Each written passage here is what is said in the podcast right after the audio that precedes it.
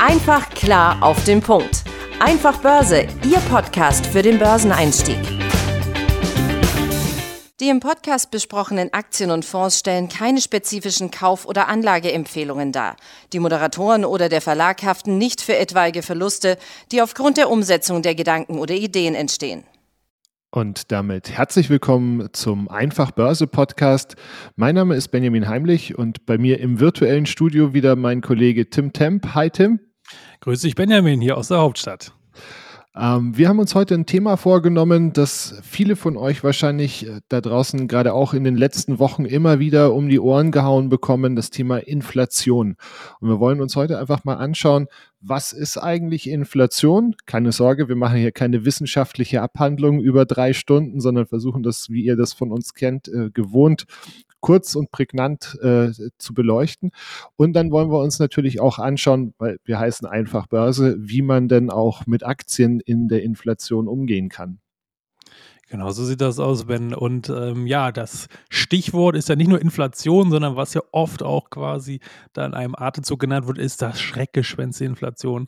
Und damit das ja, ja nicht länger ein Schreckgespenst bleibt, was irgendwo neblig im Dunst äh, vor sich hin schwebt und man kann es nicht wirklich greifen und fassen, wollen wir natürlich erstmal mit anfangen, ja, was ist denn überhaupt eine Inflation? Ähm, ja, so ein klassischer aus der Volkswirtschaftslehre, ein klassischer Begriffsdefinition ist einfach ein allgemeiner Anstieg der Preise in einem Wirtschafts Wirtschaftsraum für einen bestimmten Zeitpunkt bzw. Zeitraum. Ja? Ähm, also, um das mal äh, ein bisschen konkreter zu machen, Deutschland oder Europa ist ein Wirtschaftsraum und die Inflation wird zum Beispiel für einen Monat oder für ein Jahr berechnet. Ne? Was heißt das jetzt genau? Also die Preise steigen, also das Preisniveau, um genauer zu sein, und das wiederum heißt, dass die Kaufkraft abnimmt. Das heißt, ähm, für meinen 1 Euro kriege ich jeden Tag, wo die Inflation sozusagen im Positiven notiert, immer weniger. Ja? Also dann kriege ich nicht mehr nach einem Jahr beispielsweise ein ganzes Brot beim Bäcker, sondern vielleicht nur noch ähm, 90 Prozent davon theoretisch. Oder beziehungsweise, wie es in Realität ist, ich muss halt 1,10 Euro, 1,20 Euro oder entsprechend halt mehr als diesen 1 Euro halt bezahlen nach einem gewissen, gewissen Zeitraum. Was ist das Gegenteil von Inflation? Deflation, habt ihr vielleicht auch schon mal gehört. Das bezeichnet also genau das Gegenteil davon, dass nicht die Preise steigen, sondern sie sinken. Das ist in der ja, Volkswirtschaft oder in der Wirtschaft eigentlich noch gefährlicher als Inflation oder eine starke Inflation. Dazu machen wir vielleicht noch ein eigenes Thema, das würde sonst hier den Rahmen sprechen. Ähm, ja, wir wollen uns erstmal anschauen, ja, wie wird denn jetzt überhaupt die Inflation berechnet und wer gibt überhaupt diese Zahlen raus, Ben? Genau, das ist das Statistische Bundesamt und das entwirft einen Musterwarenkorb für eine durchschnittliche Familie.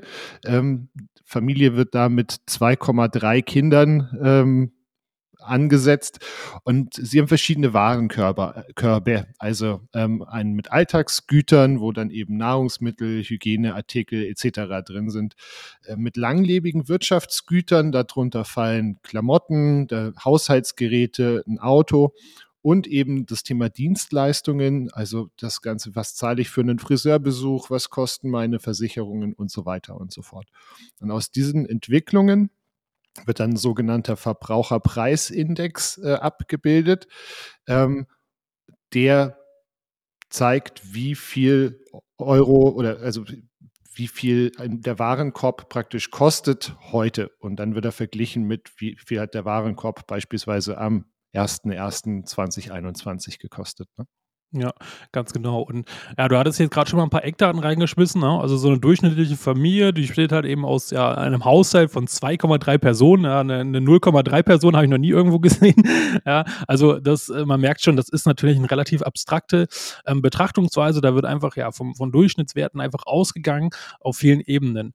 Ähm, und da liegt halt sozusagen auch schon das erste, naja, Problem ist es nicht unbedingt, aber man muss halt eben aufpassen, ne, ähm, wie man diese Daten entsprechend aufnimmt und wahrnimmt. Ja, das ist nämlich ähm, beispielsweise ein Punkt, um mal ein bisschen ins Detail zu gehen, in diesen äh, Warenkorb. Da ist zum Beispiel Wohnen und Energie. Also alles, was damit zu tun hat, ist allein von der Gewichtung her bei über einem Drittel.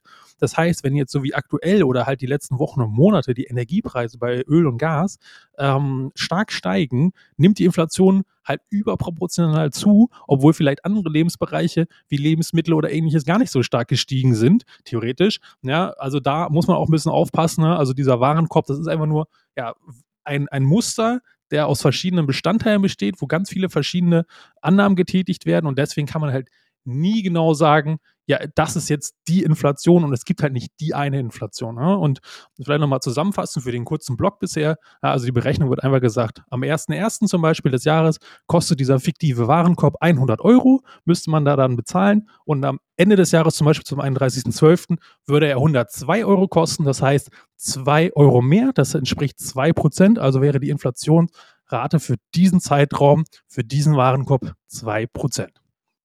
Genau. Und ich meine, es gibt ja auch nicht die Inflation, sondern eben, wie du gesagt hast, auch verschiedene Arten. Ähm, das gibt eine persönliche Inflation, die kann sehr unterschiedlich ausfallen, je nach Lebensart. Ne? Also die Frage, bin ich Raucher oder bin ich nicht Raucher? Bin ich Mieter in der Wohnung oder Eigentümer? Dann sind natürlich Mietpreissteigerungen, wenn ich ein Eigentümer bin, mir herzlich egal. Ähm, fahre ich ein Auto, fahre ich kein Auto? Das sind einfach unterschiedliche Faktoren, die dann in die persönliche Inflation nochmal reinspielen. Ne? Also das, was wir jetzt vorher beschrieben haben, ist im Prinzip für den Gesamtwirtschaftsraum errechnet, aber das ist, hat ja dann noch jeder nochmal eine persönliche Inflation. Und dann gibt es gefühlte Inflation. Und ähm, das ist glaube ich, etwas, was jeder von euch kennt. Also ich rechne auch heute immer noch in Eiskugeln um. Und wenn ich ähm, heute zum, mir eine, eine Kugel Eis hole, dann stehe ich da und denke mir, 1,80 für eine Kugel Eis. Ich kann mich erinnern, die hat mal 50 Pfennig gekostet und jetzt bin ich ja auch keine 70 oder sowas, ne?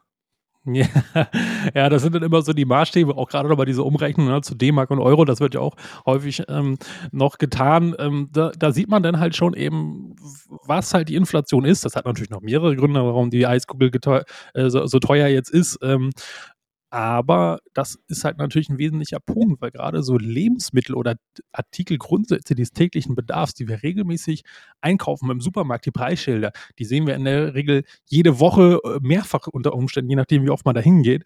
Und das heißt, da kann man ja viel besser oder subjektiv viel besser einschätzen, denkt man, wie diese äh, Teuerungsrate, also die Inflation letztendlich da stattfindet. Während wiederum bei anderen Artikeln, Versicherung, Auto, äh, Miete oder sowas, ja, das hat man in der Regel nicht so häufig, dass dort quasi man sich damit beschäftigen muss. Ein Auto kauft man nicht jede Woche oder jedes Jahr neu. Ja? Und ähm, dann kann man halt also gar nicht so gut nicht. abschätzen. in der Regel nicht, nein. Äh, und deswegen kann man da in, nicht, nicht wirklich abschätzen ähm, oder man, man nimmt es halt überhaupt nicht wahr, äh, diese Preissteigerung. Ne? Ähm, das sind jetzt so eigentlich diese persönlichen Ebenen, sage ich mal, also diese persönliche Inflation, weil halt aufgrund des Konsums halt die für jeden halt anders ist äh, und diese gefühlte Inflation ähm, im volkswirtschaftlichen Kontext oder nur zum, um es mal erwähnt zu haben, da gibt es natürlich noch ganz andere Arten, ne? also eine Angebotsinflation, eine Nachfrageinflation, eine Geldmeldinflation und so weiter und so fort. Sehr komplexes Thema. Aber das wollen wir jetzt mal hier außen vor lassen, denn wir wollen uns mal jetzt ein bisschen reingehen in der Praxis und ja, wie entsteht denn jetzt Inflation beispielsweise ja in der Praxis? Ja? Und da haben wir euch jetzt mal was mitgebracht, was wir jetzt aktuell halt auch eben sehen an diesen Rohstoffpreisen. Ne? die Rohstoffpreise steigen, also insbesondere jetzt gerade die Energiepreise, äh, Öl und Gas. Das wiederum heißt, wenn das Öl und Gas teurer wird, müssen die Unternehmen, die diese Rohstoffe verarbeiten, entsprechend mehr dafür bezahlen. Das machen sie in der Regel natürlich nicht gerne und die wollen jetzt natürlich nicht weniger Gewinn haben, weil wenn sie wirtschaftlich oder gewinnorientiert arbeiten, dann wollen sie natürlich genauso viel oder noch im besten Fall mehr haben. Das heißt, die haben verschiedene Stellschrauben. Eine, die offensichtlichste und oft die einfachste und deswegen auch in der Praxis am häufigsten angewandt ist natürlich, na, die drehen an der Preisschraube genauso. Ja? Das heißt, das Produkt, was sie dann am Ende herstellen und verkaufen, wird auch wiederum teurer. Ja? Und dann wird halt diese Kette halt in Gang gesetzt, Rohstoffpreis steigt, ähm, das Unternehmen muss selber Preise erhöhen, effektiver arbeiten und so weiter. Ähm, dadurch steigen wieder auch die, die, die Endpreise, der Konsument muss wieder mehr bezahlen und so weiter. Wenn aber in einer sozusagen perfekten Weltwirtschaft sozusagen sind diese Unternehmen, die dann ja diese höheren Preise ähm, an die Verbraucher weiterreichen, verdienen ja genauso viel oder noch mehr. Das heißt, die Mitarbeiter, die dort arbeiten, die können dann ja sehen das natürlich dann auch und verlangen wieder höhere Löhne, weil es wiederum die dann sich wieder auch mehr leisten können. Und das ist sozusagen natürlich dann an sich ein perfekter Kreislauf, wenn es immer so laufen wird. Das ist natürlich deutlich komplexer und viel mehr Stellschrauben, aber das vielleicht mal so als kleines Beispiel, wie so eine Inflationskette quasi sich zusammensetzt. Genau. Und ich meine, häufig ist es eben so, dass dieser vorletzte Schritt, den du gerade beschrieben hast, halt eben ausgeklammert wird, nämlich die Preissteigerung wird nicht als Lohnsteigerung an den Mitarbeiter weitergegeben. Und damit sind wir dann eben in der, in der Bredouille, dass wir das Gefühl haben, wir können uns weniger leisten als vorher. Ne? Genau. Also ja, oft viel zu spät, also viel zu zeitverzögert und vom Verhältnis her auch oft zu wenig. Ja? Inflation um 2, 3 Prozent, Lohnsteigerung 1,5 kann jeder sich denken, das geht in der Regel nicht auf. Genau. Jetzt ist es aber doch so, dass ähm, für eine solide und eine wachsende Wirtschaft ähm, durchaus eine leichte Inflation ähm, einen positiven Einfluss haben kann, weil die Leute ja sagen, morgen ist das Produkt wahrscheinlich teuer, also kaufe ich es heute lieber und damit natürlich eben den Konsum auch wieder äh, anschieben. Ne? Ja, ganz genau richtig, ja. Und ähm, da sieht man auch schon ein bisschen die Bedouille, wenn man mal aus der Perspektive des Verbrauchers denkt, ähm, weil für den ist natürlich die Inflation erstmal in, äh, auf den ersten Blick schlecht. Weil äh, natürlich, ich kann mir dann weniger leisten, mein Lohn wächst nicht gleich schnell mit der Inflation. Ja, und dann versuche ich natürlich, was mache ich in so einer sozusagen verfahrenen Situation? Da wenn ich schon konsumieren will oder muss, dann tue ich es besser heute als morgen. Und das ist ja der Motor für die Wirtschaft, das treibt die Wirtschaft an. Das andere Extrem wäre die Deflation. Wenn die Preise sinken, wird ja keiner heute irgendwas kaufen, weil er sagt, ja, morgen kann ich äh, meinen Computer, mein, mein, mein Brot beim Bäcker da viel günstiger kaufen, also warte ich bis morgen. Und das ist halt die Todesspirale dann, ne? weil dann wartet, warten alle mit allem bis morgen, übermorgen und so weiter. Das hört ja dann nie auf. Keiner konsumiert mehr. Äh, die Wirtschaft bricht erst recht zusammen und die Spirale ähm, geht in Gang und das wäre halt der Super-GAU dann. Das vielleicht nochmal so kurz als Erläuterung, warum die Deflation dann halt so fatal sein kann. Genau. Und ich meine, als Anleger oder als Invest Investoren ähm, können wir ja im Prinzip dieser Inflation, wenn wir sie sehen, auch ähm, in gewisser Weise entgegensteuern und ähm, beispielsweise eben in Sachwerte ähm, wie Aktien oder sowas äh, investieren, die eben diese Inflation für sich nutzen. Und ähm, da haben wir euch auch ein paar Beispiele mitgebracht, was es denn so für für Unternehmen gibt, die eben ähm, von der Inflation auch profitieren. Ich meine, jetzt haben wir die ganze Zeit über, über die Energiepreise gesprochen, also Öl, Gas. Liegt natürlich auf der Hand, dass dann Aktien von Unternehmen, die eben in diesem Bereich aktiv sind, ja Produzenten sind, entsprechend profitieren. Ne? Also wenn man sich mal anschaut, wie, wie eine Royal Dutch Shell oder wie eine Gazprom in den letzten Wochen gelaufen ist, also jetzt so von, von Mitte, äh, von Ende September an, ähm, Anfang Oktober, dann sieht man da schon, dass sie sehr stark von, diese, von dieser Preissteigerung profitiert haben. Die Anleger in dem Fall. Ne? Ja, auf jeden Fall. Ja, und genau. Und natürlich auch die Unternehmen, weil bei denen ist natürlich die schöne Sache. Ähm, Shell äh, baut jetzt ja nicht sofort eine neue ähm, Bohrinsel oder ähnliches. Das heißt, deren Fixkosten bleiben in der Regel relativ konstant, ähm, während wiederum die gleiche Menge Öl sie einfach für immer höhere Preise verkaufen können, ist natürlich eine super Sache. Und in der Regel haben diese Unternehmen, wissen das natürlich auch, dass die Preise schwanken. Das heißt, sie haben auch gewisse Stellschrauben in der Produktion, wo sie zum Beispiel ja über gewisse ähm, Mitarbeiterprogramme äh, oder ähnliches, ja, also Stundenanzahl rauf oder runter machen, ähm, zusätzliche ähm, äh, Leute mobilisieren oder die, die, die äh, Förderprogramme oder die Öltürme einfach länger laufen lassen am Tag oder weniger, je nachdem, wie viel sie gerade brauchen. Also auch da haben halt Unternehmen den großen Vorteil, die können quasi ähm, haben verschiedene Stellschrauben. Die können einfach mit dieser Inflation oder generell mit der wirtschaftlichen Rahmenbedingung, die verändert sich permanent und die Unternehmen können, haben auch Stellschrauben, um das zu verändern. Wenn wir Verbraucher relativ wenig haben, wir können jetzt nicht überlegen, ja, oh, heute ist das Brot aber teurer geworden, ich gucke mal nächste Woche und erstmal eine Woche nichts. Wir haben das in der Regel halt nicht. Werden wiederum klar, beim Auto kann man das schon machen, aber das ist halt nicht so flexibel und nicht so hoch der Hebel, wie es halt Unternehmen haben. Und deswegen ist es halt eine tolle Sache, in Unternehmen zu investieren, die diese Hebelmöglichkeiten und diese Stellschrauben halt eben nutzen können.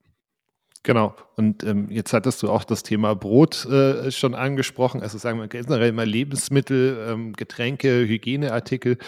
Da haben wir jetzt auch zwei Unternehmen, die ihr aus der letzten Folge schon kennt, ähm, nämlich eben mit Coca-Cola und, und Procter und Gamble zum Beispiel Unternehmen, die halt einfach zum einen Konsumgüter herstellen und gleichzeitig aber halt so eine starke Marke oder so starke Marken haben im, im Markt, dass die sich einfach erlauben können, äh, die höheren Preise direkt an den, an den Verbraucher weiterzugeben. Ne? Das können aber auch ähm, ganz andere Unternehmen sein. Also ich denke da an LVMH, die halt mit ihren Luxusartikeln, ja, also eine Gucci-Tasche ist ja, ist ja wurscht, ob die jetzt 5000 äh, oder 5300 Euro kostet. Also den Leuten, die sie sich leisten können, ist es wurscht.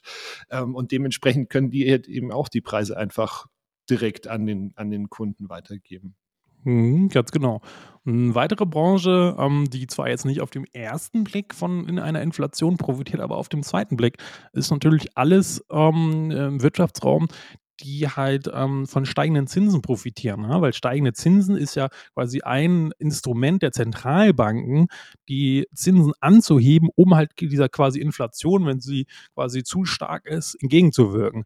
Und was heißt das, wenn die, Zins, wenn die Zentralbank die Zinsen, das Zinsniveau raufschraubt? Na, dann verdienen halt natürlich alle mehr, die irgendwas mit Zinsen zu tun haben, nämlich hauptsächlich Banken, die halt eben Kredite vergeben oder ähnliches und Dispo-Kredite ähm, und alles Mögliche im, im Wirtschaftskontext, die die Banken quasi als Produkte quasi an ihre, an ihre Kunden weitergeben, die profitieren davon halt eben. Ne? Also das ist sozusagen schon eine zweite Instanz, die man ja jetzt auch schon beobachten kann, wo auch schon einige äh, Marktteilnehmer darauf spekulieren, ähm, dass die Notenbanken halt in Amerika und in Europa die Zinsen früher äh, anheben als bisher gedacht die letzten Monate. Ja? Und deswegen sehen wir jetzt auch schon einen leichten Run ähm, auf die Bankaktien beispielsweise. Genau. Und ein vierter Aspekt oder eine vierte Branche, wenn man sie so nennen möchte, an die man so eigentlich gar nicht denkt, sind die Technologiewerte. Warum denkt man eigentlich gar nicht daran? Weil wenn man sich Technologiewerte oder Wachstumsunternehmen gerade im Tech-Bereich anschaut, haben sie ja oftmals relativ hohe Verschuldungsgrad, mit dem sie, also mit den Schulden finanzieren sie ja ihr Wachstum, weswegen ja eigentlich steigende Zinsen bei denen auf die Gewinne drücken sollten, ne, wenn sie mehr für ihr Fremdkapital bezahlen.